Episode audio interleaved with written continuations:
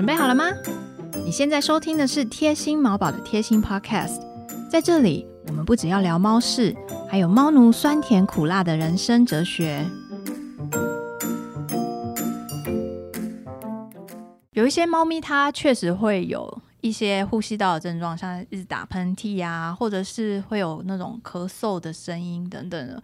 可是看完医生以后，医生都说它没有任何的问题。猫咪会不会有可能是过敏？过敏的确在诊间来讲是很容易看到的，很常见，是不是？我觉得越来越多。猫咪过敏会跟我们人一样吗？像我以前也会呼吸道过敏，所以我会打喷嚏，眼睛会很痒，然后眼睛会肿起来，类似这样。猫咪也会吗？这是上呼吸道，对，这是上呼吸道。然后，然后我也有下呼吸道过敏，那就是气喘，就会咳嗽。对，那就是气喘，就是要用力吸，对，然后呼吸的次数会开始变快。所以猫咪也都会有这些症状。猫咪会有这些症状，然后我们也开始看到越来越多的猫咪有这些症状。那如果猫有这些症状，我们是不是也是可以先以？感冒去排除它是不是因为别的小呃病毒啊，或者是一些其他的感染，如果没有的话，我们才怀疑它可能是过敏。我们还是拿那个 COVID nineteen 做举例好了，嗯，也就是说过敏的时候，我们不容易会出现头痛嘛？对，好，然后我们人，比如说你去了这个草地打滚，然后你就开始一直打喷嚏的时候。你比较不容易会什么味觉、嗅觉丧失，嗯，你不会肌肉酸痛，嗯，哦，你不会有这些所谓的病毒感染到的系统症状以外的其他的异常，嗯，哦，你会食欲下降或什么的。其实，在过敏身上，过敏的状态下，你不容易有这些症状，嗯。同样的，如果假设今天是猫疱疹病毒感染很严重。或者是卡里西病毒，或者是这个 P 菌感染，在这样的情况很严重的时候，一定会有一些其他的症状出现。嗯，哦，活动力降低啦，哈，或者是不吃饭啦，哈，这些症状出现。单纯的过敏不容易出现这些问题。当然，久了以后，我们它可能就是鼻黏膜肿胀，然后鼻塞，然后真的闻不到。食物的味道，他就不吃饭。嗯，这是一种辨别的方法。嗯，所以在诊间，我通常一般都会看看他有没有发烧。嗯。它的反应怎么样？嗯，那如果看起来就是一只对外界很好奇的猫咪，它看到整间就开始跑来跑去，可是它就时不时的打喷嚏。嗯，那我会比较倾向怀疑它是过敏多过于它是病毒感染。嗯，对啊，我们人不会得了确确诊了以后就会还是想要到处走来走去，就觉得好像活动力很旺盛。嗯，而是我们可能会想要休息。同样的状况在猫身上也是这样，所以过敏我觉得是如此。那。气喘之所以会发生的原因，是因为也许可能过敏了这些哦鼻水这些黏液的增加，它有可能慢慢的去刺激到它的气管，甚至到在下面的支气管，嗯，之后造成了他们的收缩，嗯，收缩了以后就发现，哎，我们的换气没有办法，气体进来的状况没有办法像平常那么多，嗯，所以我就只能够增加。呼吸的次数，然后我们就会觉得哦，他在气喘这样子。呼吸的频率变高，对，我们要更用力的呼吸，因为那个管子变窄了，嗯，好，所以就需要更用力的呼吸。所以是不是应该可以说，如果他有上呼吸道的疾病，像是打喷嚏、流鼻涕、流眼泪这些，也有可能会引发气喘。我不能不管它，因为久了以后，它就会引起像刚刚金说的那个气管会变厚的问题。还是还是要确认它会不会？哎，比如说三五天它就自己好了，那那就没事嘛。可是反复发生，我觉得总是要检查看看。那像人的话，因为大部分的人过敏，像我好了，我过敏可能是尘螨，或者是说，如果我把脸埋到猫咪的肚子里面，然后乱吸通的话，可能就会这样。对，那猫咪它们有比较常见的过敏源吗？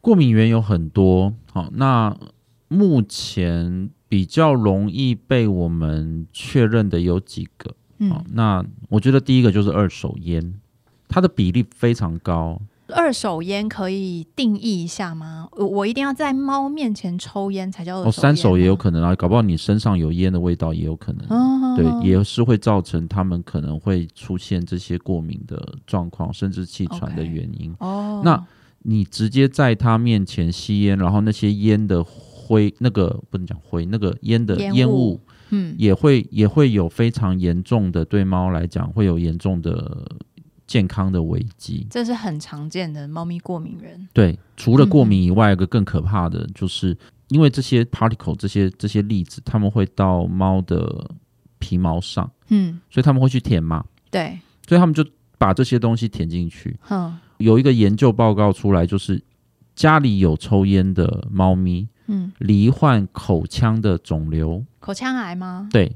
叫一个叫做 SCC，就是鳞状上皮细胞瘤。嗯它是个在口猫的口腔来讲是一个极恶性的肿瘤，嗯，哎，就是得到它的几率是像很显著的提高的。好可怕哦！所以如果你有抽烟，即使你没有在猫面前抽烟，但是你身上的东西都会残留那些。如果假设粒子它是它是有可能会让它舔到的，比如说你有抽烟，然后就它一直舔你的衣服，那那也是一样的概念嘛。或者是哦你穿外套抽烟，然后那个三手烟在你的外套上，你的外套都是烟味，呃然后它去它在你的衣服上休对息，。那也是有可能会导致他们出现这些疾病或肿瘤的可能性。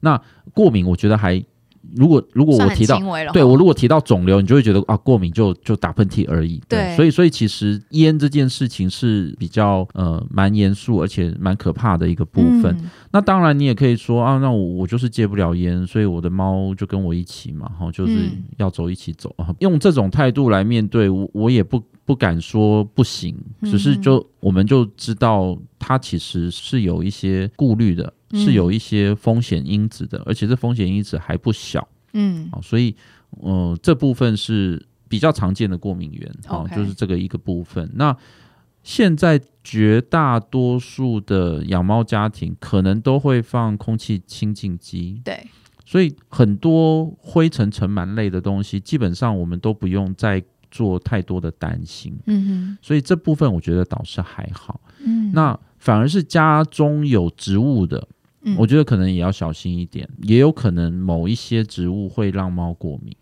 那哦当然，它已经跟这些植物相处了很久，你就发现没事的，那当然就不用担心。OK，可是我在养猫的过程当中，诶，我今天突然去建国花市看到了一盆还不错的，我就把它带回来了。嗯，它是盆栽是新的，那就要小心，它是嗯新成员嘛，是对，所以就要小心。可以观察看看有没有症状，如果有，它就是头那就号嫌疑对，那就那就是移要除先排除，对，那就是移除。嗯哼哼了解然后我也有碰过有一些过敏源是来自于家家里面的家具，像新的是家具，新的家具。有一个客人是买了一个极昂贵的小牛皮沙发，他们家是养狗的，然后呃，这只狗狗米克斯黑狗就是一只 never 哦。生过病的，然后，呢，身体很好，到了七八九岁的某一年吧，可能爸爸升官发财之类的，然后就买了一套六位数的沙发，小牛皮，好、坐起来可能很舒服啊，我不知道。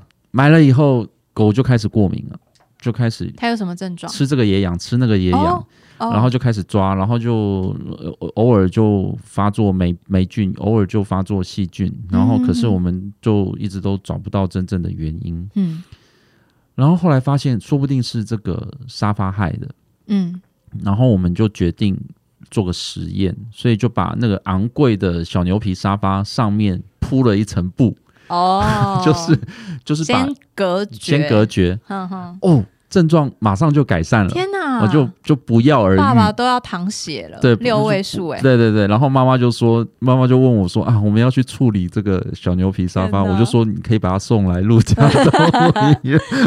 得到一张小牛皮沙发。后来把它换掉就没事了。所以金医师，你的意思是说，如果我气喘是上呼吸道的症状，也有可能会展现在皮肤上吗？还是这其实是两回事？对它它有可能展现在呼吸道症状，也有可能展现在皮肤皮肤系统上，也有可能两种都有。对但是但是我发现猫的话比较不容易在皮肤身上看到，我我相对看到过敏皮肤病嗯，啊、异位性皮肤炎，我嗯相对看到比较多是在狗狗身上，多过于猫。嗯，那猫的话，真的所谓的过敏性的问题比较容易展现出来的，大概是在呼吸道，然后其次就是消化道。嗯哼，消化道的话就会是我们上次讲的对，没错，没错，没错。OK，所以如果猫咪有气喘的话，除了打喷嚏，它们有可能会咳嗽吗？像我刚才讲的那种症状，会一旦到了比较严重的时刻，或者是反复发生了这些气管或支气管的一些这个反应，让他们容易这个气喘，或者是容易呼吸道这个呼吸次数增加了以后，这些管腔。这些吸进去的气体的这个通路会越来越狭小，嗯，那越来越狭小的同时，就会变成一个慢性的问题，之后就会开始出现咳嗽。那我们身为爸妈，我们会有需要去判断他现在是咳嗽，还是在打喷嚏，还是好像网络上还有很多其他类似的什么逆向喷嚏啊，或者是什么其他的症状？嗯，那基本上就是这样，只要是不正常的呼吸道的声音，我们都要小心。嗯哼，好，所以第一个我觉得最重要的一件事情，其实是录影。OK，如果你听到猫有疑似奇怪的声音跟行为，你先把它录下来，因为有可能有一些爸妈会觉得说，哦，它是咳嗽，嗯，好，结果一看其实是打喷嚏，嗯嗯嗯，哦，那有一些一看就说，哦，它是这个这个打喷嚏，哦，结果我看是气喘。好，就是对不对？好，那我永远分不清楚。对，就请考那个台湾大学或中心大学什么兽医系，对，念个五年。所以其实最简单的就是拍下来，让医生判断就好了。对，就好了。其实可以不用自己。但是我们都知道一件事情是它是异常的嘛，嗯它是 abnormal，它是一个奇怪的声音，它就不是正常的呼吸音嘛。嗯，那就好了。我只要知道它不正常，嗯，然后我抓准时间录下来，OK，好，然后剩下的就交给医师嘛。然后我们来判断他是咳嗽，还是他是打喷嚏，还是他是气喘，嗯，还是他有比较罕见的逆向喷嚏，或者是哦，因为口腔问题引起的一些呼吸道的，哦，就比如说鼻腔的问题，嗯哼。这些状况其实它就是教科书了嘛。好，接下来我们要讨论就是教科书里面，这就是医生的工作。对对对，这就是医生的工作。所以这就是教科书里面我们会我们会去辨别的部分。我们透过检查，我们透过听诊，我们透过各式各样的方法来判断他这一次的这个临床症状是什么。嗯哼。然后我们去找出可能的原因。所以我觉得第一个最重要的事情是想办法录影。那我觉得有手机就是可以录影这件事情，其实给看诊的兽医师带来极大的方便。嗯哼，我们之前疫情也没有办法人跟人之间接触的时候，我们也是看影像啊。嗯哼，我觉得有一些疾病的确是可以不需要直接看到猫咪的。那我我对不对？就是当然有一些我需要抽血的，我不可能说哦，我用 我用视讯就有抽得到血。对，可是有一些疾病的确我可以用视讯的方法来去解决。OK，所以其实我们可以先录影，然后咨询看医生。如果医生觉得需要进一步检查，可能例如说要照 X 光或者是要抽血的话，医生会指示我们再带猫进去。现在有一些期刊越来越多在讨论有关于 telemedicine。嗯，就是远端医疗，远端医疗这一块，其实我相信接下来也会是一个兽医师。可以提供的服务，也就是说，他不会说，哎，我用视讯的方法可以帮我们家的猫开刀、这个结扎或者是洗牙嘛？这是绝对不可能的。可是，有一些是可以的。嗯哼，那这有一些是可以的，是哪一些可以怎么做？我觉得那个都是接下来可以是个趋势。嗯，哦，那我们可能也会发现，我们家里的猫很不喜欢出门。那有一些疾病其实它不需要出门，好，那就可以解决。那我们爸妈会需要观察一下他的，不管是咳嗽，或者就是刚刚讲的那些奇怪的声音发生的频率吗？是没有错。接下来我就会问的第二件事情是多久一次？哦，所以如果你第一次看到，其实你可以稍微再观察一下，对，看看它发生的频率，然后有没有影响到食欲？有没有影响到食欲？有没有影响到活动力？对，就可是。才发生第一次，体重不 suppose 不会有什么变化嘛？对。但是如果一个礼拜你觉得说很多次，嗯，好，然后你去称体重发现没有变化，那你也可以稍微放心。结果很多次是两次这样子。对啊，每个人对很多定义啊，对复数啊，就是两次也是很多次，所以复数。所以，所以我觉得那个还是取决在于很多其他的相关的症状。嗯好，那除此之外，当然就是那个频率，你说一天已经四五次、五六次了，我想没有一个人会受得了。对，所以我们我们会打电话询问，我们如果可以录得到影，因为一天四五次、五六次，应该应该都很容易可以抓到那个 moment，嗯哼哼，录影录下来可以带过来，录影录下来可以给我们做参考。那在判读上面就会更更准确。OK，那在检查的时候，医生会做什么什么检查？很多时候令人沮丧的是，搞不好到医院来是没事的。哦，好，你说过你说你说气喘，对啊，他吸到了我们家的这个小牛皮沙发嘛，好啊对啊，然后气喘对不对？家就没有小牛皮哎，沙发对对对，就因为呃，可是陆家有，因为陆家有那个上一个妈妈送给我们的，所以同样气喘。对啊，这医院不可能同样的条件，呃，复制贴上在医院里头，所以在家里会气喘的原因，嗯在家里会会咳嗽或甚至会会过敏的原因，不见得会在医院重现。嗯所以在在我这边，我反而看不到任何的症状。嗯哼，那这些问题也不会因为拍了 X 光以后就会获得任何的改善。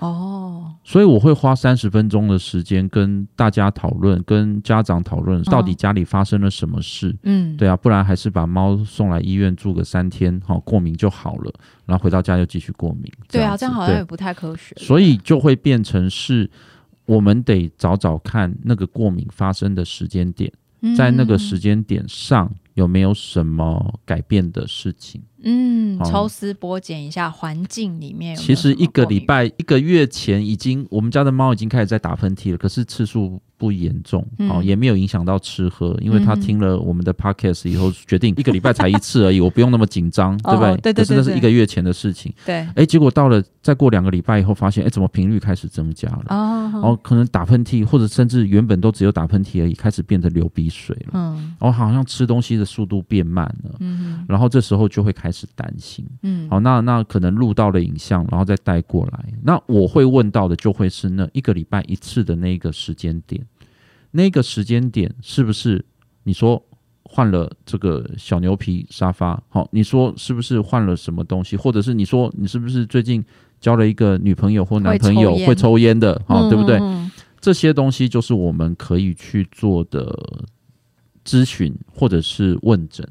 那花了时间越长，我就越能够知道建构出这个客人他是生活在什么样的家嘛，对不对？对，啊，你是住在 三百平的豪宅，而且他不一定会想要一开始就告诉你他最近交新女朋友，对但是都会被我问出来。好，同时交往两个，对。另外一个会抽烟。A 会抽烟，女友 B 不会会抽烟但是他会跟你分享女友 B，对对对，因为现场来的是女友 B，好尴尬。我们下次来录一集这个，大家一定很想听。我有碰过晚上来的，呃，就是下午来的跟晚上来的是不一样的人，天哪，然后我们就非常识相的、大家都很镇定，视若无睹的继续我们的工作。镇定。对对对，哦，这个只有猫本人呃，就是其实其实我觉得动物医院很适合拍那个连续剧，因为有太多情境可以可以拍摄哦这样子。所以其实这样说起来，真的要到医院还遇到同样状况还在发生情况，真已经到很严重了哎，我觉得。可能我运气很好，或者是我们的医院的客人，或者是来找我们的客人，其实都很有 sense，或者是很比较超前部署。嗯哼，所以他的症状其实没有那么严重过来。所以当然，就像我说的，这些问题没有办法重现在兽医院的时候、动物医院的时候，嗯我们要拍 X 光，我们要做其他的检查，其实都不见得能够让我们抓到问题。嗯那可是这会留在病例当中的一次的记录，然后反复的出现，可能就会发现有一些症状越来越明显，或者是我们可以怎么样去做调整跟改善。嗯那少数少数，maybe 可能一年、两年、三年会碰到几只猫哦，他可能来的时候就是很严重，哦，嗯哦来的时候可能就真的肺有一些状况，甚至还有一些所谓的肺塌陷，所以他就时不时的在咳嗽。嗯那这种情况当然就就是我们可以诊断的出来。通常一般我们看得到的症状，其实也都已经到了比较中间、中期，就是中间以后的状况啊。嗯嗯那可是绝大多数我们看到都是前面的。那我们拍了 X 光以后跟你讲，哦，其实 X 光没事嘛。嗯哦，我们拍了这个，然后觉得哦好像没事，我们验了血，我们可能也觉得没事。这些东西其实没事的几率不低啦，，OK，所以检查出来没没有看到异常的几率不低。可是其实如果他确实就是有这些症状，我还是需要积极的去找原因在哪里。对我觉得，我觉得那个就是不是从不是只是从仪器的部分去找，仪器可以帮我排除掉现在没事哦，X 光可以帮我排除现在肺没事，但是有一些状况是我们可能自己就是养猫的家长可能自己不知道，但是透过跟兽医师的讨论里面才会发现说，哦，原来嗯这个东西西有可能是一个哦凶手，是这个东西有可能不太好。那那我觉得那个是需要被厘清的部分。嗯，所以可以跟医师聊聊，医生可能会引导你去做一些思考，最近有没有做什么事，然后他会呃陪你一起把那个时间线厘清，最后也许我们就可以找到这个过敏源了。对我最近就一直很希望可以把那个医院里面有一间弄成是有那个沙发，对对对。，espresso，对对对，然后大家坐在有没有甜点啊？可以可以哦可以 好，那我可以去。对，然后就就是就是，你就看你要哪一种口味的蛋糕，这样哦，不错哦。对对。然后我们医院每个人都变胖子，就是自己 因为吃不完的就全部都给员工吃这样子，对。然后我就觉得觉得需要大量的聊天时间啊，所以我们才有办法知道状况。下次金医师跟你聊天，不要觉得他在混时间，他很认真在帮助你寻找这些蛛丝马迹。对，我们可以先透过检查，可是检查都是在我们觉得有必要的。嗯，嗯，就说今天我不需要知道验血的数字，嗯他因为没事，那我们就是只是为了健康检查而来。那那有的时候也不是非得要今天做不可。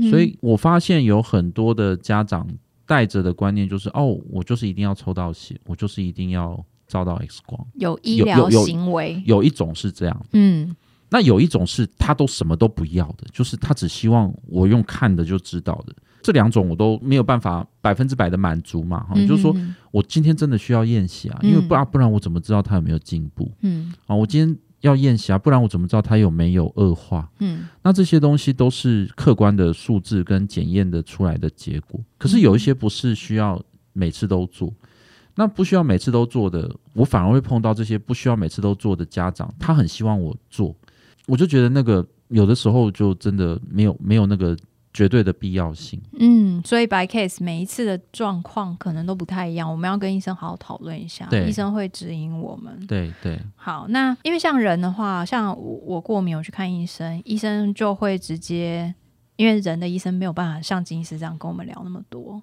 嗯，他就直接帮我排过敏原检测。哦可以。你觉得这个准确吗？现在目前被证实越来越没用。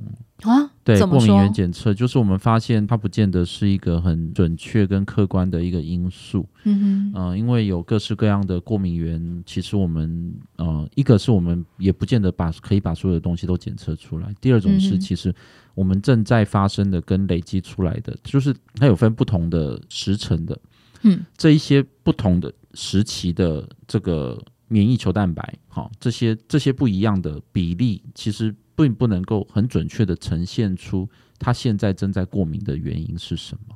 应该是这样讲了，绝大多数的过敏其实都是哦免疫反应过度旺盛哦，嗯就是说我们的免疫球蛋白很高，然后就是对于这个东西有不正常的反应，就是太 hyper 了，嗯所以我们会用这个来去作为侦测嘛。嗯哼，但是现在我们有发现一件事情是，有的时候是太 hypo，就是太低了，以至于这个东西进来以后，其实我身体也同样无法去抵挡它。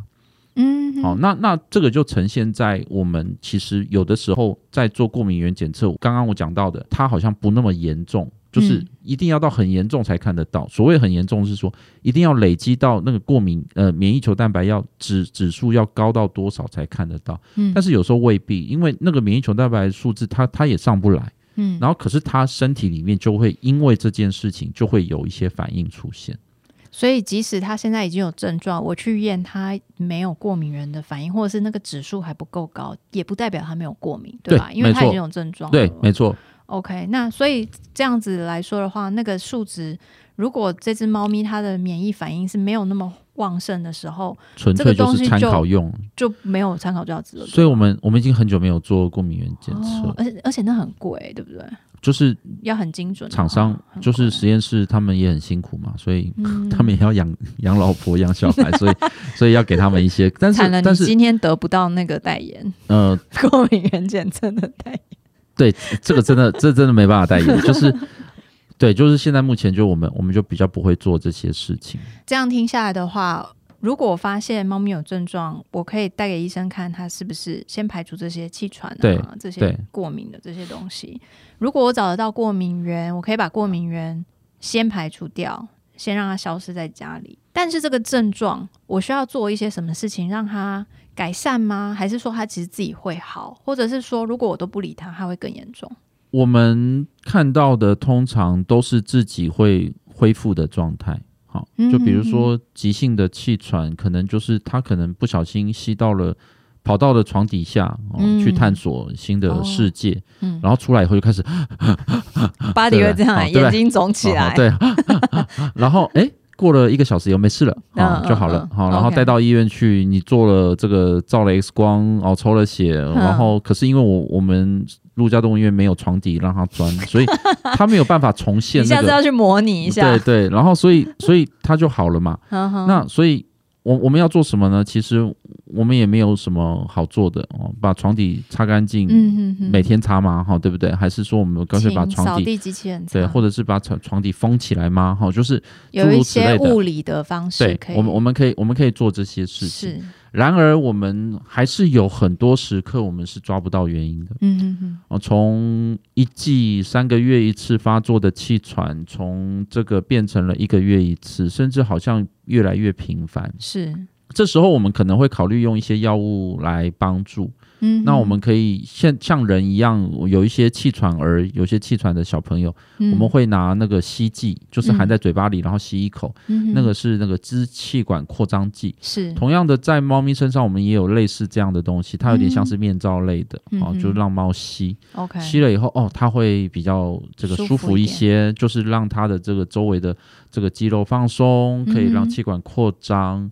啊，用这个方法来去减缓那个临床症状的严重程度。嗯哼嗯，所以那东西是类固醇，对不对？类固醇有的有的有含，但是绝大多数含的其实是另外一种药物，就是那个支气管扩张剂，它是另外一个哦不同种类的，不是类固醇的药物的东西。所以如果你是很担心那个东西就等于类固醇的话，其实你可以跟医生讨论，说不定医生给你的不是类固醇。有过敏的话，你使用类固醇，哎，好像就会获得一些改善嘛。嗯可是其实那那个呃，很多时候吸剂就是这种吸入型的东西，都是另外一种贝塔类支气管扩张剂的药物。大家不要害怕使用，呃如果真的需要的时是是候，是要搭配医生其实成分这些东西，现在目前成分都很透明。其实去嗯每个药名直接 Google 去查，你都可以查得到它是什么类型的药物。嗯，对所以如果它每一次发生，你就有好好的去处理的话，它是有办法可以越来控制越好的嘛？对，控制我们可以尽量控制。那当然，嗯改善环境，有的时候瞎猫碰到死耗子，我们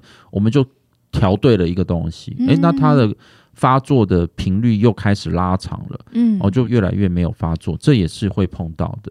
所以我觉得这样听下来，我比较建议大家，也许如果你短期之内找不到原因，你可以再多跟医师再深入探讨，因为有些时候去寻找这些东西，可能是需要一点时间，是的多聊，对不对，对？说不定是季节性的哦，嗯比如说哦，梅雨季比较容易发作，因为那时候哦比较比较潮湿嗯，哦。那像陆家这边比较靠文山区哦，就是比较湿的时候，比较容易会有一些问题。嗯嗯然后到了夏天就没事了哈、嗯那要一个碰到开始下雨的时候又出事了哦，这些东西都有可能会造成影响。嗯我觉得爸妈自己过敏是一个很棒的指标，哦因为人类开始过敏，我大概就知道猫有这些症状是正常的，对对对对我会觉得比较安心一点。那如果自己没有过敏的话，我觉得会比较需要去了解一下过敏这件事情到底是怎么回事，你会比较安心。没错。